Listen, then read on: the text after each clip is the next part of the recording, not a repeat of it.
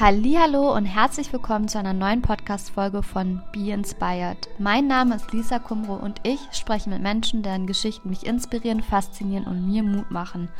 Und ich hatte die Gelegenheit, Jonathan Kümmerle zu interviewen und ich freue mich wirklich sehr darüber, dass ich die Möglichkeit hatte, mit Jonathan zu sprechen, denn mit nur 26 Jahren hat er doch schon so einiges erlebt. Gemeinsam mit seinem Freund Matteo ist er vor dem Studium mit ihm zusammen auf eine Fahrradtour aufgebrochen, 11.000 Kilometer bis nach China und hat mittlerweile drei Startups gegründet, die tatsächlich nicht unterschiedlicher sein könnten, aber dennoch dasselbe Ziel sich auf die Fahne geschrieben haben, nämlich die Klimaherausforderungen anzupacken und in drei wichtigen Lebensbereichen die Transformation zu unterstützen, Ernährung, Logistik und Intimität.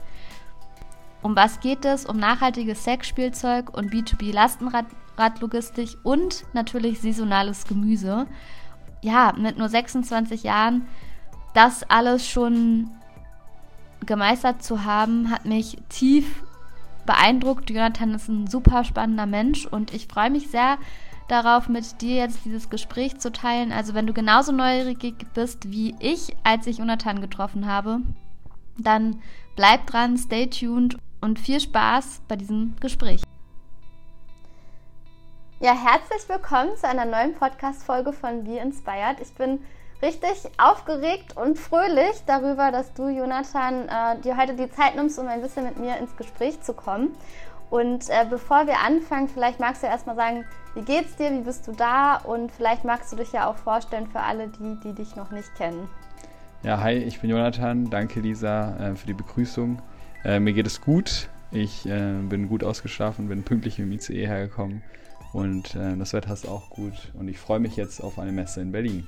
Ja, genau, da können wir auch direkt einsteigen. Ähm, Messe Berlin ist, glaube ich, ein ganz gutes ähm, Stichwort. Ähm, du hattest äh, vorhin erwähnt, dass du auf die Venus-Messe äh, hier in, in Berlin äh, vor Ort bist. Und ich glaube, das hat ja auch ein bisschen was mit äh, dem Unternehmenskontext zu tun. Wieso, weshalb, warum? Vielleicht magst du da ja ein paar Einblicke geben. Ja, die Venus ist erstmal äh, genau eine interessante Messe. Äh, hat jeder wahrscheinlich so ein bisschen seine eigene Meinung zu. ähm, genau, und wir bei Ciclaro, wir versuchen so ein bisschen in, einem, äh, in diesen Markt reinzugehen mit Nachhaltigkeit und ein bisschen alternativen Konzept ähm, und versuchen ja das Thema Sexualität so ein bisschen aus der Ecke zu holen und ein bisschen ähm, ja, angenehm aufzubereiten und für, für jeden Mensch auch irgendwie zugänglich zu machen. Und deswegen gehen wir auf die äh, Venus, um einfach mal zu schauen, äh, wie spricht äh, oder wie, wie, was passiert, wenn wir mit diesen Menschen dort sprechen, weil das, glaube ich, schon erstmal nicht unbedingt unsere Zielgruppe ist, aber unser Ziel schon ist, so viele Menschen wie möglich zu erreichen. Mhm. Und äh, das größte Ziel ist jetzt einfach äh, Feedback zu bekommen, in der Szene sich ein bisschen zu vernetzen, weil wir da auch sehr neu sind in der Branche und ähm, einfach zu schauen, was geht auf der Venus. Ist es wirklich so wie das Image und die Website und der Instagram-Account oder äh, steckt vielleicht doch noch ein bisschen mehr dahinter? Ähm, genau, und wir werden da als äh, Aussteller sein und ähm, genau auch noch ein bisschen pitchen und äh, ja, bei so Netzwerkevents teilnehmen und ja, ich bin sehr gespannt, was passiert. Ähm, auch ein bisschen aufgeregt, weil es doch relativ viel Geld gekostet hat äh, für unsere Verhältnisse und ähm, könnte natürlich auch nichts bei rumkommen. Hm. Das heißt, wie lange ist jetzt diese Messe, die jetzt hier stattfindet? Ist das zwei Tage, drei Tage? Vier Tage sogar Vier und Tage. Ähm, an manchen Tagen sogar bis 22 Uhr. Das heißt, ähm, brauchen wir auch ein paar Leute, die das dann, äh, die dann auch bei unserem Stand sind und so. Hm. Okay, krass. Okay, jetzt sind wir ja schon äh, direkt ins Thema eingestiegen, aber vielleicht können wir das nochmal so ein bisschen von hinten auf äh, aufschlüsseln. Und zwar, also ich glaube, das erste Mal, als ich auf dich aufmerksam geworden bin, ist über LinkedIn, über einen äh, Post von Johanna, ich weiß jetzt gerade ihren Nachnamen nicht. Johanna Geisler. Johanna Geisler, genau, die einen äh, Post über dich geschrieben hat, weil sie mit dir gesprochen hat und den fand ich total faszinierend, weil sie unter anderem nicht nur geschrieben hat, dass du 26 bist, ähm, zwei Unternehmen gegründet hast, vier Marken aufgebaut hast, sondern auch, und das ist eigentlich der ähm, Punkt, wo ich gerne einsteigen wollen würde, ähm, mit deinem Kumpel zusammen vor, ich weiß jetzt nicht genau wann das war, eine Fahrradtour gemacht hast ähm, vom Bodensee aus ähm, nach China. Ich glaube, ursprünglich war geplant Nepal, aber dann habt ihr irgendwie gemerkt, das haut irgendwie zeitlich nicht ganz hin mit dem Studiumbeginn. Und mich würde ganz gerne interessieren, wie seid ihr auf diese Idee gekommen? Was war so die Motivation? Und so im Nachhinein hat es vielleicht auch irgendwelche ähm, Einflüsse gehabt auf ähm, den Weg, den du jetzt auch so eingeschlagen hast? Ja, cool. Vielen Dank. Äh, ja, das, das, ist ein schönes Thema. Ähm, ja, Johanna hatte mich damals äh, kontaktiert und hat irgendwie, oder nee, sie hat einen Aufruf gemacht hat gesagt so, hey, wer hat ein spannendes Thema? Und ich habe das immer sehr für mich behalten und ähm, habe auch irgendwie das gar nicht, bin gar nicht rausgegangen. Manche Menschen ähm, haben da ja auch Bücher drüber geschrieben und Filme gemacht und dann relativ viel Geld verdient. Ähm, genau, ich habe das immer so ein bisschen für mich behalten. Das war so das erste Mal. Das war auch eine spannende Erfahrung, weil dann auch eben einige Kontakte dadurch entstanden sind. Und ähm, ja, wir waren damals irgendwie mit dem Abi fertig, ähm, haben äh, in der Schweiz im Callcenter gearbeitet für die Swisscom und äh, haben das Support gemacht, äh, mein Kumpel und ich. Und haben uns dann überlegt, was machen wir mit dem Geld, weil natürlich in der Schweiz verdient man viel, bei Mutti zu Hause wohnen, wenig, Rent äh, wenig Miete. Ähm, genau, deswegen haben wir relativ gut verdient und haben uns da auch echt gut zu Tode gearbeitet und dachten so, okay, was wäre jetzt ein Kontrastprogramm zu diesem Callcenter?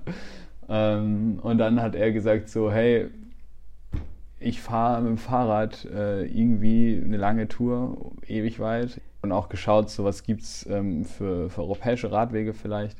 Und da gibt es eben den Eurovelo 6, wenn ich mich richtig entsinne, der eben der Donau entlang geht. Mhm. Und den haben wir dann erstmal genommen, ähm, genau Richtung Istanbul dann. Und ja, das äh, war auf jeden Fall sehr eindrücklich für mich und so das Größte, was ich daraus gelernt habe, ist ähm, so, ja, dass jeder Mensch eigentlich so Grund, gleiche Grundbedürfnisse hat. Deswegen so diese Unterschiede sind da ein bisschen verschwommen und man hat so gesehen, okay, jeder Mensch will irgendwie Wertschätzung, Liebe, so die Grundbedürfnisse ja. sind ja sind ja so ein bisschen bekannt und ähm, ja, dass alle Menschen halt sehr herzlich sind, egal wo man ist und ähm, das war schon sehr positiv. Wir haben auch keine einzige negative zwischenmenschliche Erfahrung gemacht türkische Grenze war ein bisschen weird, aber ähm, war jetzt nicht schlimm oder so. Mhm. Weil ähm, genau manche Leute berichten dann so, ah, hier wurden wir beklaut und so, pipapo, und das war aber gar nicht der Fall. Also ähm, sehr viel. Natürlich waren wir vorsichtig, haben jetzt auch niemand eingeladen, so uns zu beklauen, so, aber waren jetzt auch nicht übervorsichtig. Ähm, genau.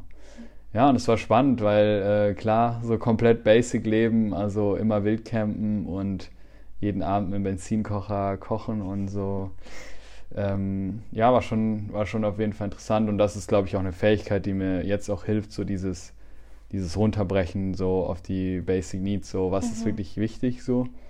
Und ähm, klar, ich bin jetzt dabei, so ein paar Sachen aufzubauen, aber ähm, das ist jetzt nicht so, dass da schon viel Geld bei rumkommt. Das heißt, ähm, auch da ist es spannend zu schauen, okay, wie kann ich auch meinen persönlichen Lifestyle so organisieren, dass ich jetzt nicht so viel Geld verschwende, sondern eher das, so die, die, die äh, Geldflüsse in den Unternehmen lasse. Mhm. Ähm, genau, und ähm, inspiriert hat mich diese Reise für die Gründung jetzt nicht direkt, glaube ich, ähm, aber was schon, glaube ich, so wichtig ist, einfach so ein Mindset zu haben, so dass man halt sagt, okay, gut, bis nach China mit dem Fahrrad klingt halt erstmal so verrückt ein Unternehmen zu gründen klingt für manche Leute vielleicht ähnlich verrückt und ähm, da halt zu lernen, okay, Herausforderungen, Distanzen, Challenges sind halt äh, immer ähm, relativ so. Mhm. Also das war schon krass, so wie das Verhältnis für Strecke oder für Distanz sich bei mir verändert hat im Kopf. Und ähm, so passiert es jetzt halt auch. Man gründet ein Unternehmen, dann gründet man das nächste und dann ist es ein drittes oder viertes Unternehmen zu gründen, ist dann nicht so das Ding. Also bei meiner zweiten Unternehmensgründung war das schon alles eingegroovt. Man wusste genau, okay, welche Ämter was geht und dann schnell, schnell, schnell so. ja. Und beim ersten, oh Gott, welches Konto öffnen wir, welche Versicherung und äh, genau, ich habe jetzt auch neulich noch eine kleine GBR gegründet äh, für so ein paar Nebenprojekte mit einem Kumpel und dann war das halt einfach nur so im, im Vorbeihuschen irgendwie und das war halt schon spannend, ähm, das zu merken, wie dann halt so dieses Hemmnis äh, fällt. Und so ist es, glaube ich, einfach, dass man Mut hat und Vertrauen hat, dass auch große Projekte funktionieren können. Mhm. Ähm, wenn man halt ein Ziel vor Augen hat und wenn man auch ein bisschen flexibel ist. Deswegen, wie du schon gesagt hast, so Nepal war eigentlich das Ziel. Aber mit Google Maps oder es gab damals noch keine Software, wie man, wo man so lange Routen vernünftig planen ja. konnte.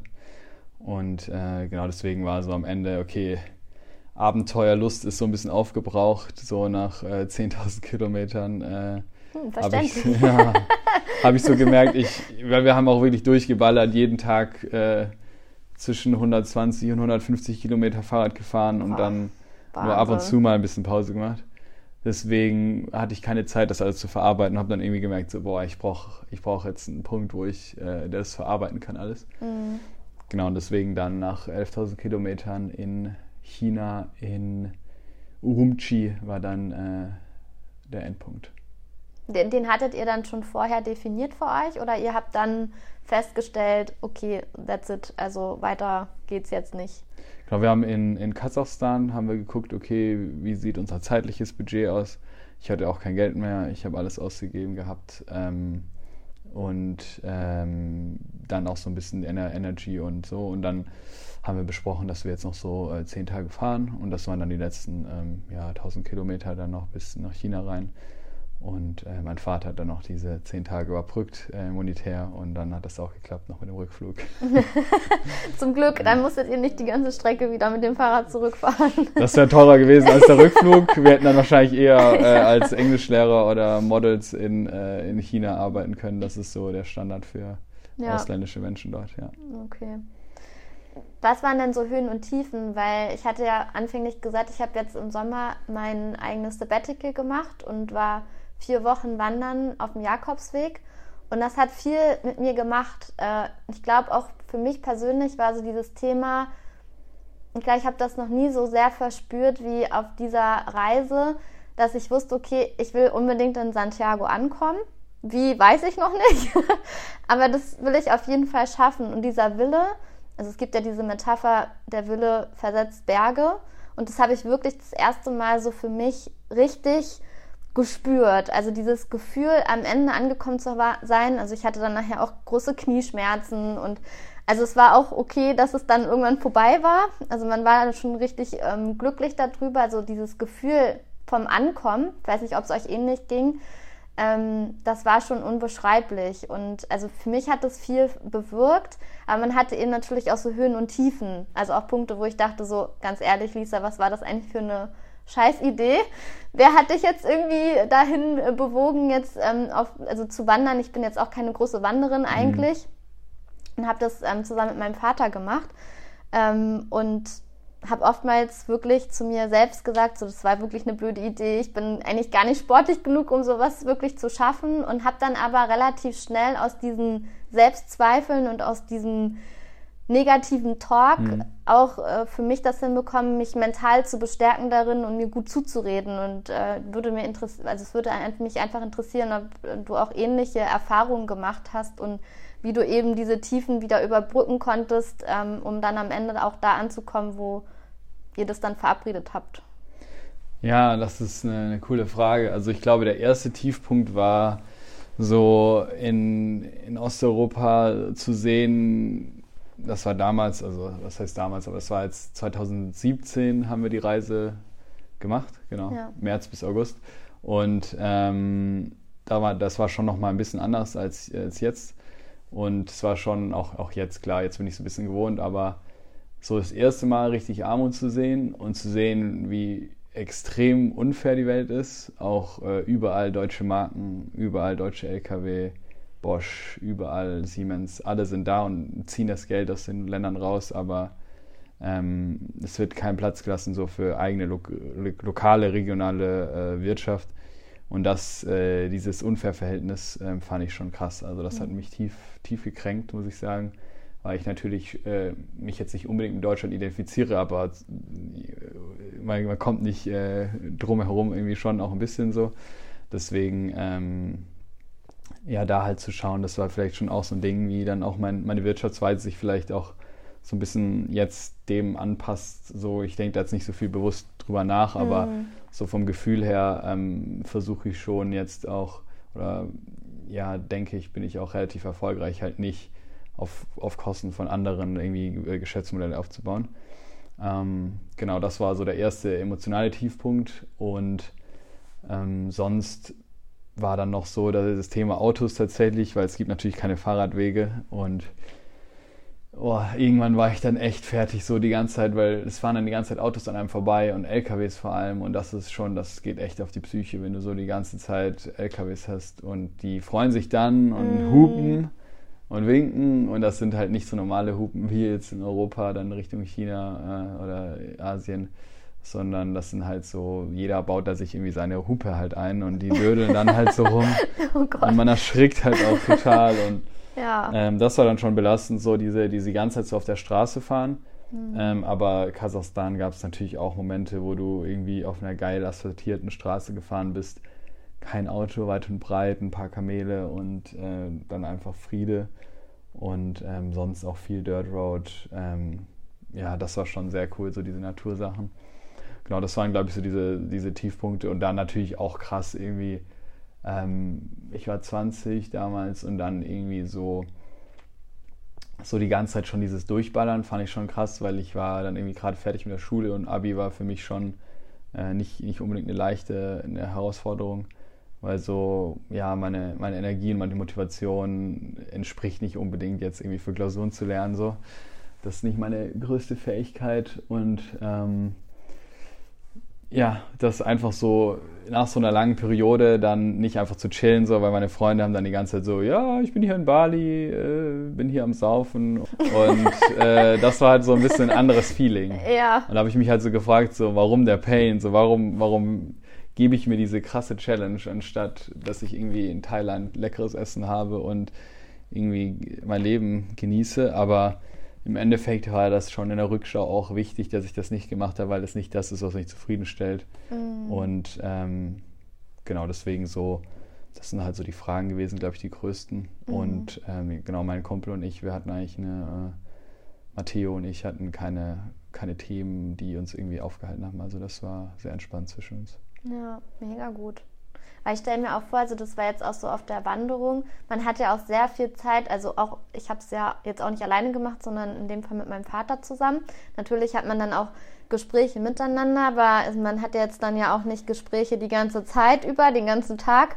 Manchmal ist man dann einfach auch stumm nebeneinander hergegangen oder der eine ist mal schneller gegangen als der andere. Also man hatte auch viel Zeit mit sich selbst und das war echt gut. Also mir hat es echt gut getan, mich mit mir selbst zu beschäftigen und einfach auch mal nichts zu denken. Also sowas ist, also das finde ich, äh, ist wirklich auch eine Kunst, ähm, so die Gedanken irgendwie komplett mal auszublenden, sondern im Hier und Jetzt zu sein. Also das hat mir geholfen. Ja, sich einfach irgendwie mit den Themen auseinanderzusetzen. Was will ich eigentlich? Wo bin ich im Leben? Möchte ich das noch so weiter oder gibt es irgendwie andere Optionen? Und ich finde, gerade jetzt auch so, wenn ich auf deinen Lebensweg blicke, ähm, jetzt nicht so mit einer Fahrradtour, und das ist ja das, was du gesagt hast, für einige klingt es verrückt und dann auch noch äh, Unternehmen zu gründen, vielleicht genauso verrückt. Ähm, ich finde, bei allem, was man tut, und vielleicht ist man sich selbst auch gar nicht so bewusst, aber wenn man dann in Gespräche auch mit anderen geht, ähm, dass da auch eine ganz ähm, starke Portion Mut äh, dazu gehört. Ich weiß nicht, ob ähm, du den Mut brauchtest oder da, ob das so eine intrinsische Motivation war für dich zu sagen, okay, ich gehe jetzt nicht in ein, ein Angestelltenverhältnis, sondern ich äh, gründe eben meine eigenen Unternehmen. Also was hat dich da bewogen, eben diesen Weg auch einzuschlagen? Ja, ich habe ähm, dreieinhalb Jahre oder noch fast vier Jahre bei Edeka in der Kasse gearbeitet, ähm, so neben der Schule her, um meine Fernbeziehung nach äh, Norwegen zu finanzieren und ähm, da habe ich irgendwie schon gemerkt, so krass, man könnte diesen, diesen Laden mit dem Potenzial, was er hat, könnte man so viel geiler organisieren und ähm, ja, viel, viel bessere Personalführung, viel effizientere Strukturen und da habe ich schon gemerkt, so, boah, das triggert mich schon irgendwie so, wenn man Möglichkeiten, Potenziale nicht ausschöpft als äh, Geschäftsführung. Ähm, dann bin ich eben in diesen Callcenter gekommen, so Big Corporate, irgendwie äh, 900 Angestellte in einem Büro. Und das war schon für mich äh, auch nochmal, okay, wie viel kann man eigentlich schlecht machen? Und ähm, an sich ist der Job im Callcenter eigentlich ein cooler Job so, aber wenn man es so einfach so menschenunwürdig organisiert, dann ist es nicht cool so. Da macht das echt keinen Bock. Und dann ist, keine Ahnung, da war so, die Fluktuationsrate war so enorm. Ich glaube, die durchschnittlichen, durchschnittliche Verweildauer war dort irgendwie, keine Ahnung, dreiviertel Jahr oder so. Also wirklich okay. verrückt. Crazy, so. ja. Und ähm, dann zusätzlich sind meine Großeltern auch ähm, Unternehmer gewesen, äh, meine Oma und mein Opa. Ähm, genau, das war eben auch nochmal sehr für mich prägend und auch mhm. vorbildhaft. Ähm, genau, die hatten auch ein relativ großes Unternehmen dann mit 100 Angestellten und das hat halt niemand bei uns in der Familie übernommen und ich war noch zu jung. Und das hat mich schon auch gekitzelt dann die ganze Zeit so, oh Mann, oh Mann, wie kann man nur so generationenlang aufgebaute, ähm, aufgebautes Potenzial verschenken. Ja. Und das war so, glaube ich, die Mischung. Und zusätzlich habe ich gemerkt halt im, während meiner Schulzeit, dass ich gut organisieren kann. So mein erstes Business war ähm, Skifreizeiten zu organisieren. So. Und da habe ich jetzt nicht so extrem viel Geld äh, verdient, weil ich das halt schon immer so, mein Credo war eigentlich so, ähm, so fair zu sein. Und da habe ich dann irgendwie, habe ich dann meine eigene Skikarte und irgendwie mir dann noch einen Rucksack gekauft oder so, einen Skirucksack ja. oder so. Also so ein bisschen Überschuss so gemacht, aber nicht wirklich viel. Und das war, habe ich dann einfach gemerkt, das liegt mir, das macht mir Spaß. Ähm, ich kann eine Gruppe zusammenhalten und motivieren. Und ähm, ja, dann habe ich halt geschaut, gegoogelt, nachhaltiges Management und dann bin ich irgendwie nach Bonn an die Alanus Hochschule gekommen für nachhaltiges Wirtschaften. Okay, das heißt, ähm, ähm, dein Studium, also Betriebswirtschaftslehre, dann aber mit diesem nachhaltigen Fokus. Und dann war es jetzt während des Studiums noch, wo ihr, ähm, wo du mit, mit anderen Kommilitonen dann sozusagen auch in die Gründung gegangen bist. Genau, das war ähm, also alles parallel, Ciclaro, also es gibt mehrere Ströme. A habe ich äh, eine, eine, einen Mensch kennengelernt, ähm, mit dem ich immer mal wieder äh, gesprochen habe, so über Gründung und äh, Pipapo.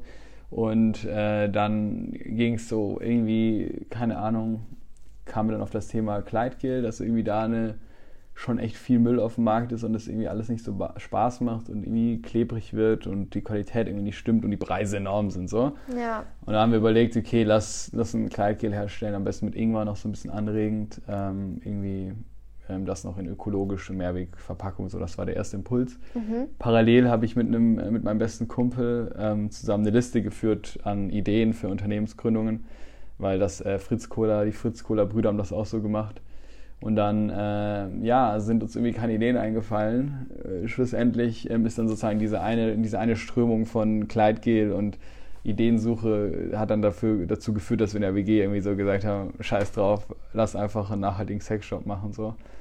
Es gibt nur mega die komischen Sexshops und äh, alle stellen das dann so oder übersexualisieren das so und oder pornografisieren das so. Mhm. Und ähm, ja, dann sind wir sozusagen mit der Idee weitergegangen waren dann auf Partys und äh, haben dann mit verschiedenen Leuten gesprochen und ähm, genau das Thema Sex wurde dann irgendwie immer größer und wir haben gemerkt, so okay, viele Leute haben Fragen, viele Leute wissen gar nichts, so was im eigenen Körper abgeht. Ähm, so wie ganz klassisch, wie lang ist die durchschnittliche Periode, war so für viele, egal welchen Geschlechts, irgendwie eine Frage und dann haben wir gemerkt, okay, krass, das ist echt, ähm, ja, da gibt es viele, viele Fragen.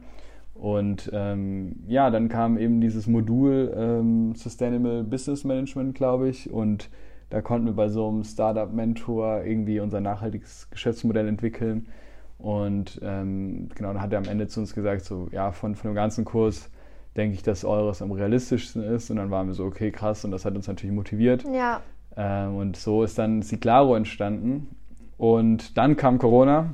Mhm. Und das hat natürlich nicht nur uns... Äh, Strich durch die Rechnung gemacht, weil äh, dann äh, ist noch das andere Unternehmen entstanden, was dann den Prozess von Ciclaro ein bisschen äh, verkürzt äh, oder verlängert hat und ähm, durchkreuzt hat. Und da war das so, dass wir einfach versucht haben, okay, wie können wir in der, in der Corona-Zeit irgendwie, äh, ja, irgendwie behilflich sein oder wie können wir jetzt unsere Zeit nutzen. Und dann kam die Idee, dass wir halt irgendwie so Nachbarschaftshilfe ganz, ganz klassisch anbieten, irgendwie alten Leuten und die hatten aber alle keinen Bock.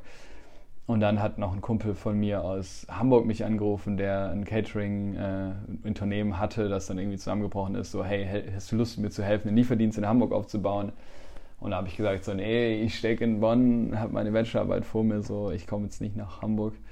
Und ähm, dann hat er gesagt, ja, nö, dann mach das doch einfach in Bonn, äh, wir machen das parallel.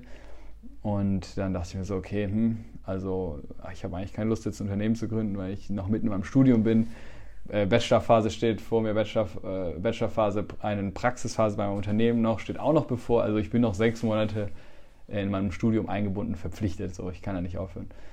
Und dann hat irgendwie ein, ein Bauernnetzwerk davon äh, Wind bekommen, dass wir, unsere Freundesgruppe, da irgendwie an sowas dran sind. Und die sind, ist eine Bürgeraktiengesellschaft, Regionalwert AG Rheinland. Und äh, die haben für ihr Netzwerk einen Vertriebspartner gesucht. Okay. Und dann haben die gesagt so, hey, ihr seid junge Leute, genau sowas brauchen wir. Und äh, hier Geld und gründet schnell.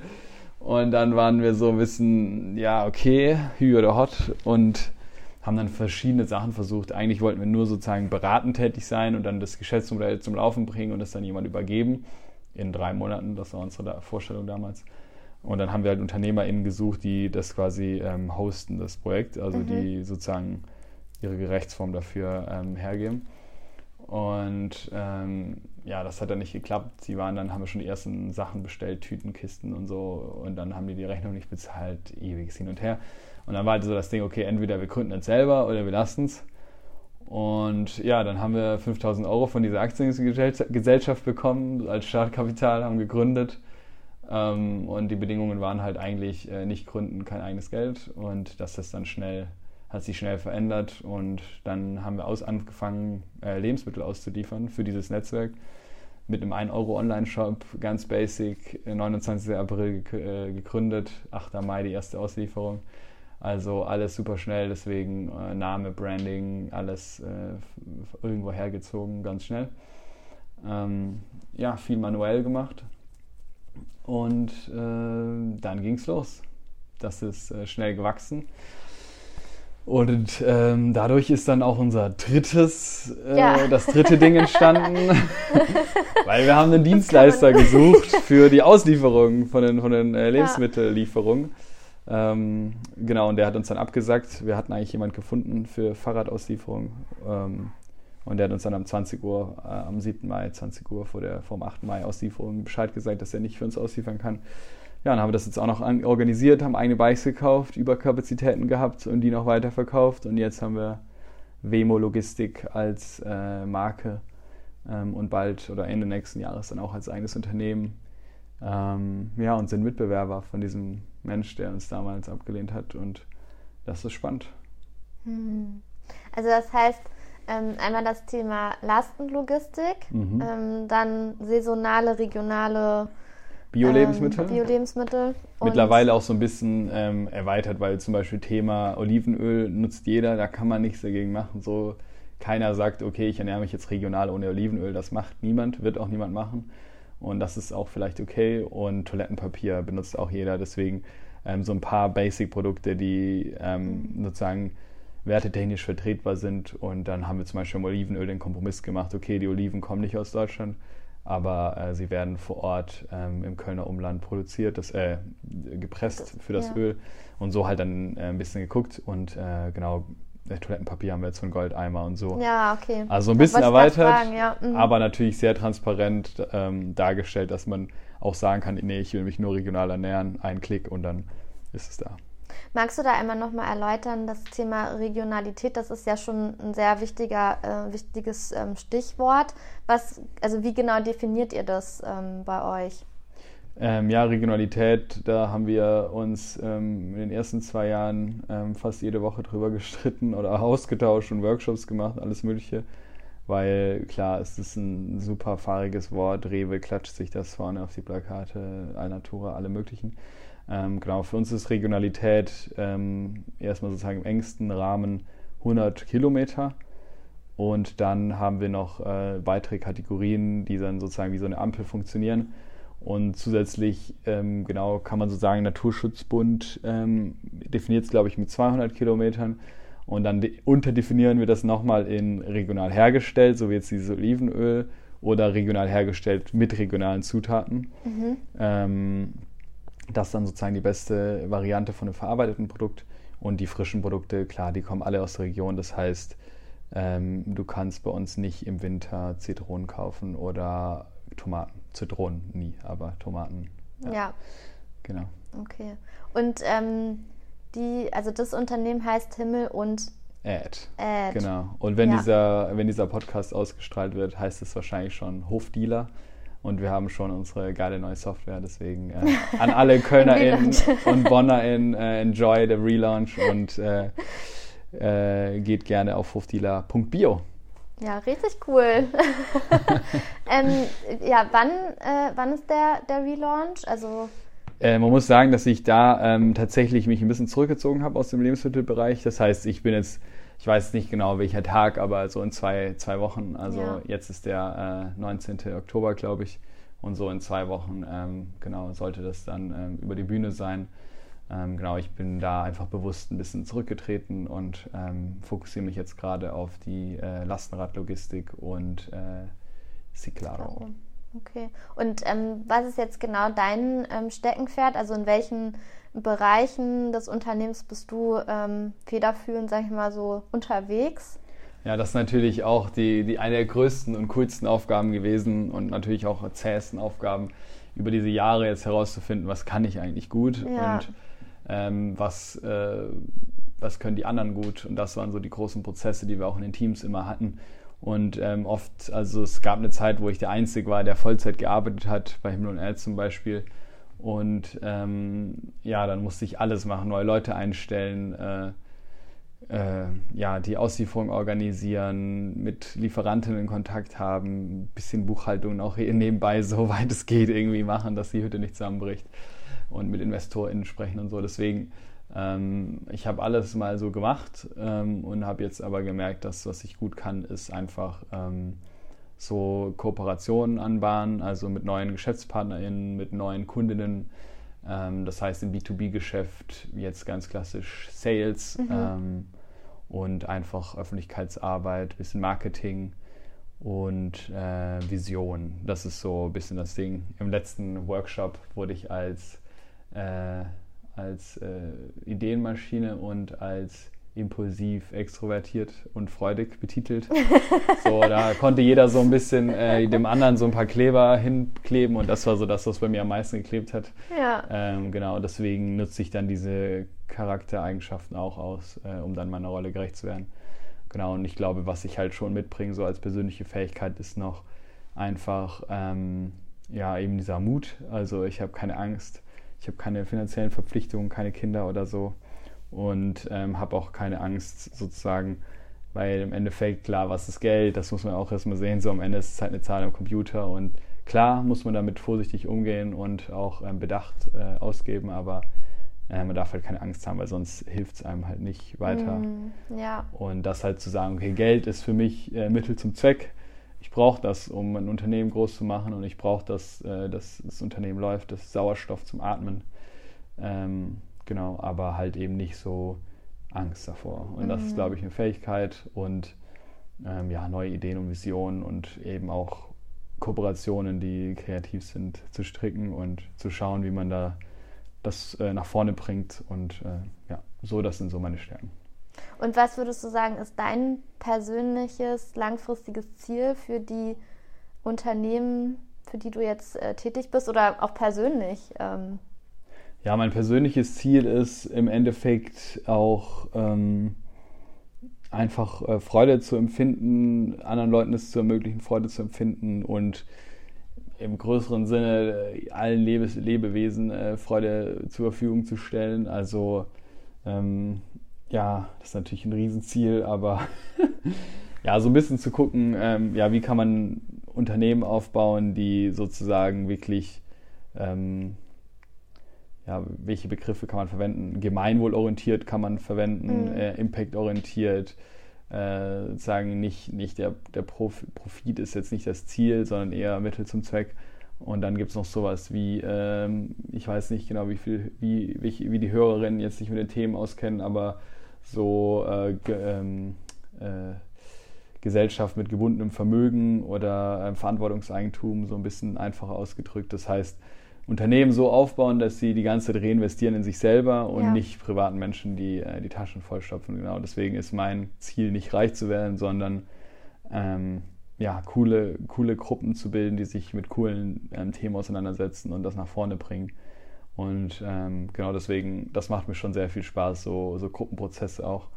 Und deswegen, ähm, genau, mache ich auch noch so ein bisschen Organisationsentwicklung mit noch einem anderen Team, wo ich die dann auch so ein bisschen vermittel und ähm, eben diese Coworking Spaces, ähm, die sich auch so ein bisschen um die Unternehmen herum, die jetzt so entstehen, weil wir immer Immobilien brauchen in der Innenstadtlage für unsere City Hubs, für die Logistik. Ähm, genau, sowas macht mir einfach Spaß. Ja. Der City Hubs ist jetzt ähm, für das Thema Lasten. Genau, für das Thema Lastenradlogistik. Also der Umschlag von LKWs kommt von außen und dann muss die Ware auf die, die Bikes umgepackt werden. Und ähm, da gibt es halt keine großen Hallen, die irgendwie so 800 Quadratmeter haben, sondern eher Hallen, die dann, äh, genau, es gibt keine kleinen Hallen, die, äh, die 100, 100, 200 Quadratmeter haben. So, wow, okay, von welchem Umfang sprechen wir hier? Ja, genau, also sorry.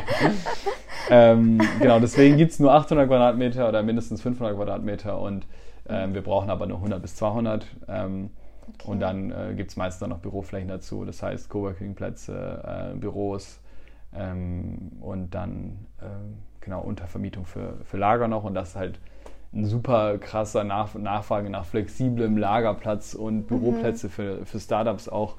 Und da achten wir eben halt auch auf Nachhaltigkeit und da bilden sich dann halt auch coole Netzwerke und Communities um diese Immobilien herum.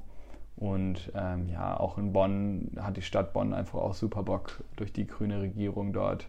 Ähm, genau, wird sich wahrscheinlich auch ein Nachhaltigkeitshub dann noch dort in der Nähe ansiedeln und ähm, von der Stadt Bonn. Und ja, viele transformative Ideen. Und im Endeffekt ist es schon das Ziel, ähm, ja, einen nachhaltigen Lifestyle den Leuten zu ermöglichen und mir selber und im besten Fall auch äh, ein bisschen Hardcore Degrowth, also nicht nur ähm, Growth, sondern zu schauen, okay, wie können wir mit weniger Ressourcen mhm. äh, ein ähnlich gutes Leben führen und äh, man braucht jetzt vielleicht nicht jeden Scheiß, den man so kauft momentan, sondern was zählt halt wirklich im Leben und das halt wieder so bisschen so minimalistisch und so auf das Essentielle fokussieren. Back to the roots, ja. Genau, und ähm, halt zu gucken, auf was, was macht man Bock und das halt so das, was auch so dieser New Work-Begriff ist ja sehr groß aufgeblasen. Mhm. Im Endeffekt ging es nur darum, was willst du wirklich machen? So, das war die Frage von dem Begründer. Und das halt, dass ich mir das selber immer stellen darf, das ist mein großes persönliches Ziel. Und dass sich die Menschen, die mit mir zusammenarbeiten und die in den Teams arbeiten, in unseren Unternehmen, dass sie sich das auch mal stellen dürfen. Und da, genau, mit Coaching-Angeboten und alle möglichen versuchen wir da ähm, in die Richtung zu wirken. Ähm, Genau. Und einfach aus einer intrinsischen Motivation Bock haben, was zu verändern. Genau. Das ist so. Es gibt kein klares Ziel. Du siehst schon viele Ideen und mal gucken. Also. Naja, aber ich glaube, das ja. macht ja auch so jemanden mit großer Visionskraft aus, dass es eben vielleicht ähm, ja ein übergeordnetes Ziel gibt, das was du gesagt hast. Ähm, und warum nicht ähm, Dream Big? Ne? Also ähm, am Ende sind die, die Träume ja kein keine Grenzen gesetzt. So. Und je größer und verrückter ähm, das vielleicht ähm, klingen mag, aber um, umso mehr äh, Ideenpotenziale stecken ja auch da drin. Ähm, und vor allem, ich glaube auch, was du jetzt gerade so beschreibst, ähm, da steckt ja auch viel Potenzial drin. Wenn man eben sehr tunnelmäßig unterwegs ist, dann sieht man vielleicht ähm, die Potenziale links und rechts nicht. Und die können ja aber auch wieder dazu führen, dass es dann weiß ich nicht, vielleicht jetzt nicht unmittelbar, aber langfristig auch irgendwie wieder zusammenführt in ein gemeinsames ähm, Ziel, was man dann am Ende verfolgt. Also, ähm, und ich meine, das, was du jetzt gerade beschreibst mit, ähm, mit Ciclaro habt ihr angefangen, ähm, dann kam Himmel, Himmel und Ed und dann kam Wemo. Wemo. So. Und das ist ja jetzt auch, also ich meine, du hast ja jetzt nicht angefangen zu studieren und dachtest dir vielleicht irgendwie, ah ja, okay, jetzt gründe ich mal ein Unternehmen, sondern das ist ja auch irgendwie durch Gespräche entstanden, ähm, wahrscheinlich auch, wie du es jetzt geschildert hast, durch ein sehr ähm, spontanes ähm, Gespräch, wo ihr über Gleitgel gesprochen habt. Und daraus ist dann eben genau das entstanden, was jetzt da ist. Äh, und ähm, ja, äh, macht Spaß auf jeden Fall, dir zuzuhören. Und ich bin sehr gespannt darauf, ähm, äh, wo die Reise ähm, noch für dich und auch ähm, für die Unternehmen äh, ja, weitergeht. Sehr, sehr spannend auf jeden Fall. Ich würde sagen, ähm, weiß gar nicht, ob du noch irgendwelche Einblicke teilen magst, aber ansonsten sind wir jetzt, glaube ich, auch schon ganz gut am Ende. Ähm, ich habe bei meinem Podcast immer so drei Fragen, die ich allen meinen Gästen stelle. Ähm, und der Podcast heißt ja Be Inspired. Ähm, gab es Menschen in deinem Leben ähm, oder vielleicht äh, Vorbilder, ähm, die dich ähm, sehr ähm, geprägt haben, auch, ja, auch vielleicht immer noch prägen? Ja, also da ist auf jeden Fall ähm, tatsächlich meine Oma, glaube ich, eine Person, die mich unter vielen anderen Personen ähm, auf jeden Fall, was das Unternehmerische angeht und was auch die Fähigkeit, eigenen Willen durchzusetzen angeht, ähm, inspiriert sie mich sehr, weil sie als ähm, ja, weiblicher Mensch damals als Geschäftsführung, glaube ich, noch relativ einzigartig war. Heute ist es ja leider immer noch auch relativ dünn, was das Thema angeht ähm, aber dass sie trotzdem damals einfach ähm, ja, ihre Rolle wahrgenommen hat, ähm, ihr Ding gemacht hat und ähm, ja, den männlichen Angestellten auch sozusagen ja, äh, Kontra geboten hat äh, bei Sexismusvorfällen etc. Die gibt es ja immer in jedem Unternehmen. Und, ja, leider. Ähm, ja, genau. Deswegen, das finde ich gut, wenn man einfach eine Meinung hat, ähm, die natürlich anpassbar ist. Es ist wichtig, dass man nicht darauf versteift ist, äh, versteift ist aber wenn man weiß, okay, für mich ist es wichtig zum Beispiel, dass es in meinem Unternehmen keine sexuellen Übergriffe gibt, dann äh, stehe ich dafür ein und mache das. Und ähm, ja, ich fand das einfach stark, dass sie das als ähm, sozusagen eingeheiratete Ehefrau ähm, in, die, in die Familie und in die Unternehmerfamilie mhm. ihre Rolle als Unternehmerin wahrgenommen hat und halt auch Geschäftsführerin war und nicht nur die Frau vom Chef, sondern ja. auf Augenhöhe die Geschäftsführung gemacht hat und für Themen eingestanden ist und eben ja die ersten Bioprodukte auch verkauft hat und da halt immer in die Zukunft auch geblickt hat, was geht noch, was kommt noch und wie können wir unsere Mitarbeitenden so behandeln, dass sie Bock haben, bei uns zu sein und dass sie sich gut fühlen und dass mhm. sie nicht denken irgendwann so, fuck, ich habe mein Leben verschwendet. So. Ähm, genau, das ist für mich schon, schon was sehr Wichtiges und ja, natürlich gibt es noch ganz, ganz viele andere Menschen, die mich inspirieren, also jeden Tag. Du hast eben gerade gesagt, fuck, ähm, ich hoffe, ich, also fuck, hoffentlich habe ich mein Leben nicht verschwendet. Und das zählt tatsächlich ganz gut auf die nächste Frage ein, weil wenn wir uns jetzt mal vorstellen, du bist jetzt 26, ähm, hoffentlich ist dein Leben noch ganz, ganz lang und du hast ähm, ganz erfolgreich die Unternehmen geführt und wer weiß, was dann noch alles ähm, so auf sich warten lässt. Ähm, und du bist aber am Ende deines Lebens angekommen und blickst zurück. Was möchtest du auf keinen Fall versäumt haben, wenn du zurückblickst ähm, und nicht irgendwie sagen müsstest am Ende deines Lebens, oh, hätte ich mal, was wäre das, wenn du das beziffern könntest? Ich glaube niemals, ähm, niemals eine Entscheidung für das Geld zu machen, sondern immer gegen das Geld. Also zu schauen, wie kann ich das Soziale, das was ein Mensch ausmacht, äh, immer über das Geld stellen.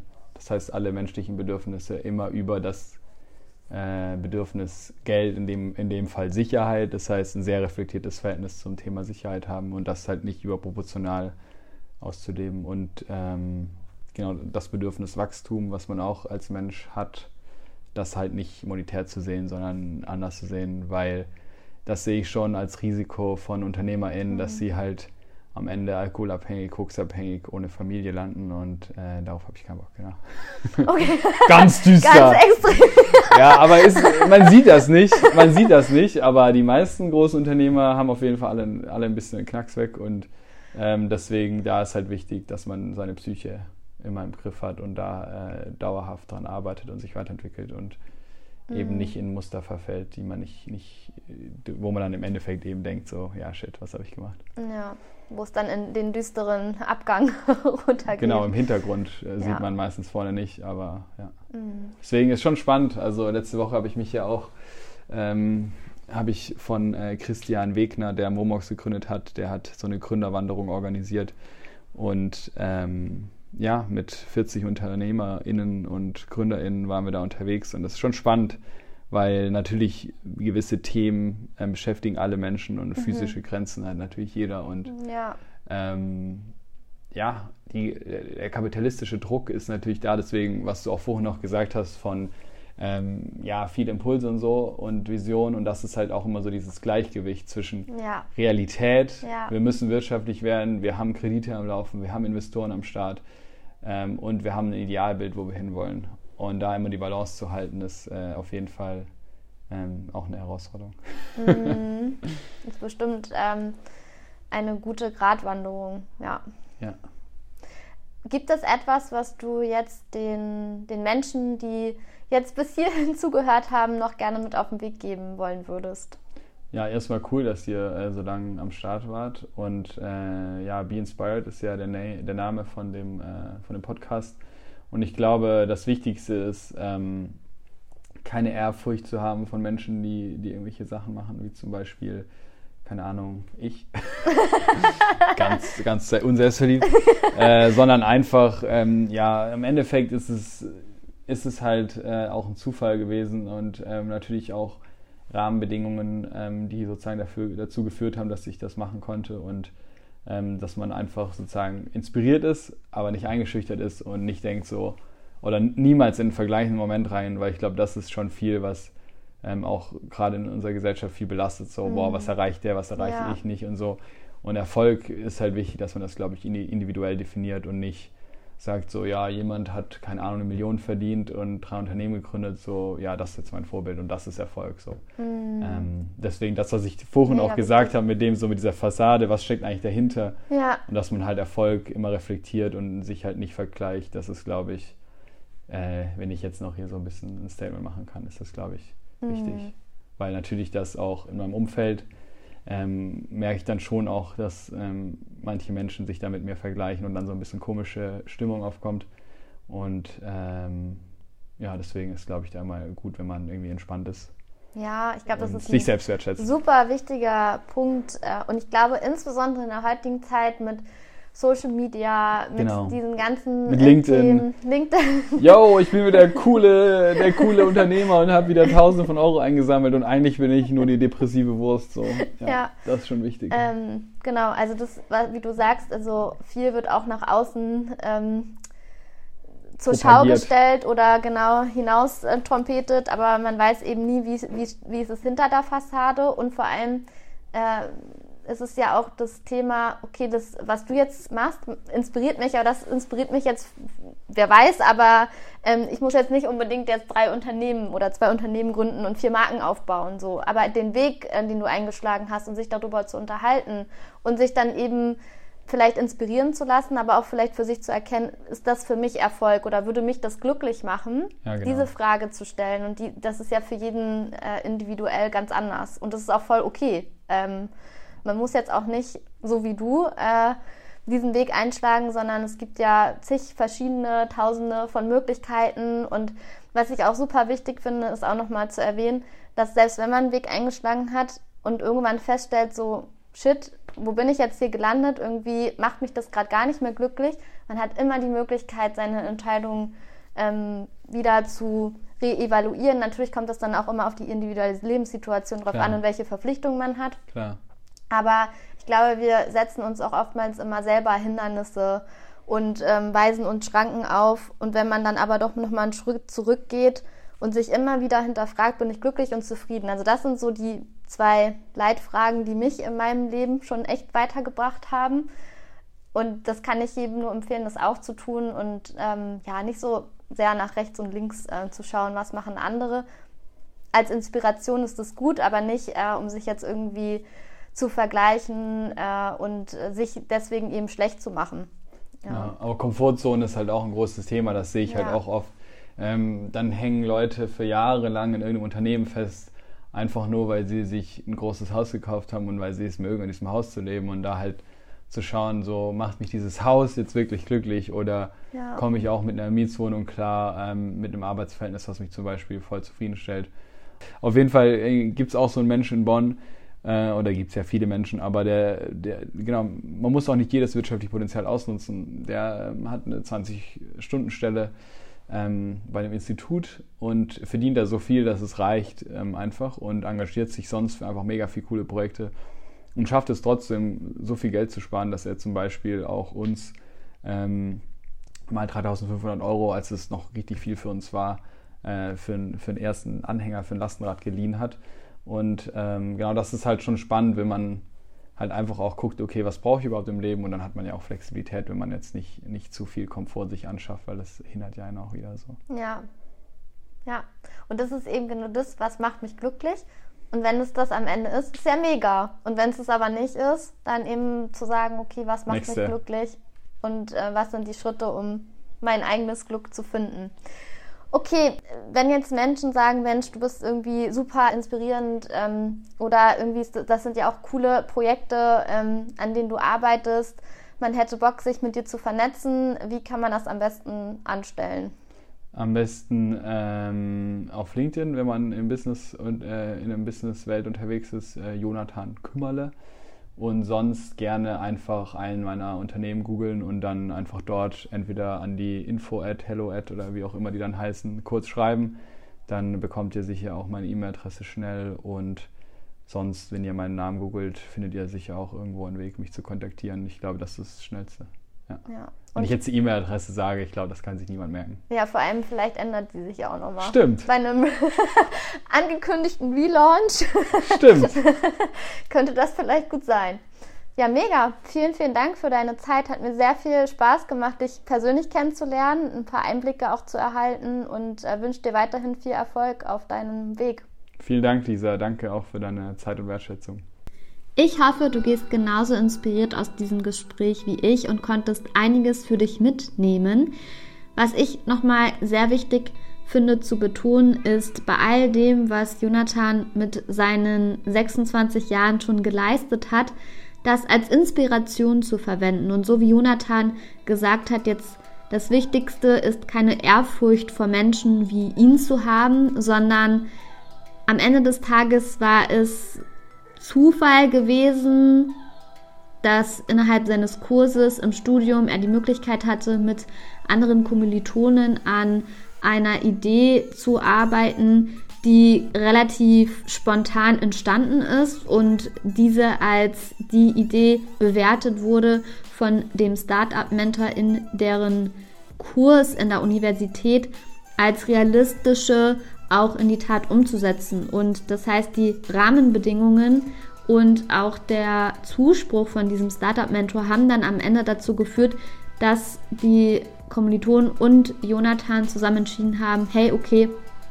dann lass uns das doch in die Tat umsetzen und aus anderen Bedingungen ist dann wiederum ein anderes Start-up von ihnen gegründet worden und so kam so ein bisschen der Ball ins Rollen. Und ich glaube, was ganz, ganz wichtig ist, und das ist ja auch das, was Jonathan nochmal betont hat, ist, sich nicht zu vergleichen. Denn Erfolg ist individuell definierbar.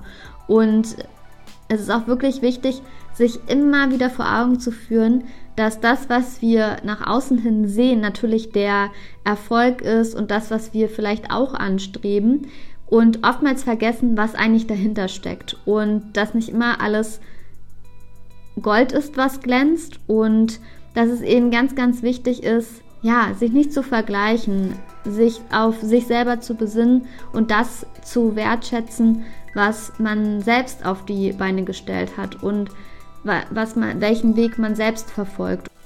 Mich würde natürlich brennend interessieren, was dich am meisten aus dieser Folge begeistert hat, was du für dich heute mitnimmst. Schreib mir das unbedingt gerne unter meinem heutigen Post auf meinem Instagram-Kanal. Schau da unbedingt vorbei, denn ich freue mich total, mich mit dir zu connecten. Wenn du noch eine Frage an mich oder Jonathan hast, dann freuen wir uns natürlich sehr von dir zu hören. Wie du dich auch connecten kannst mit Jonathan, findest du in den Shownotes. Danke, dass du mich auf meiner Reise begleitest. Be inspired and inspire alles. Deine Lisa.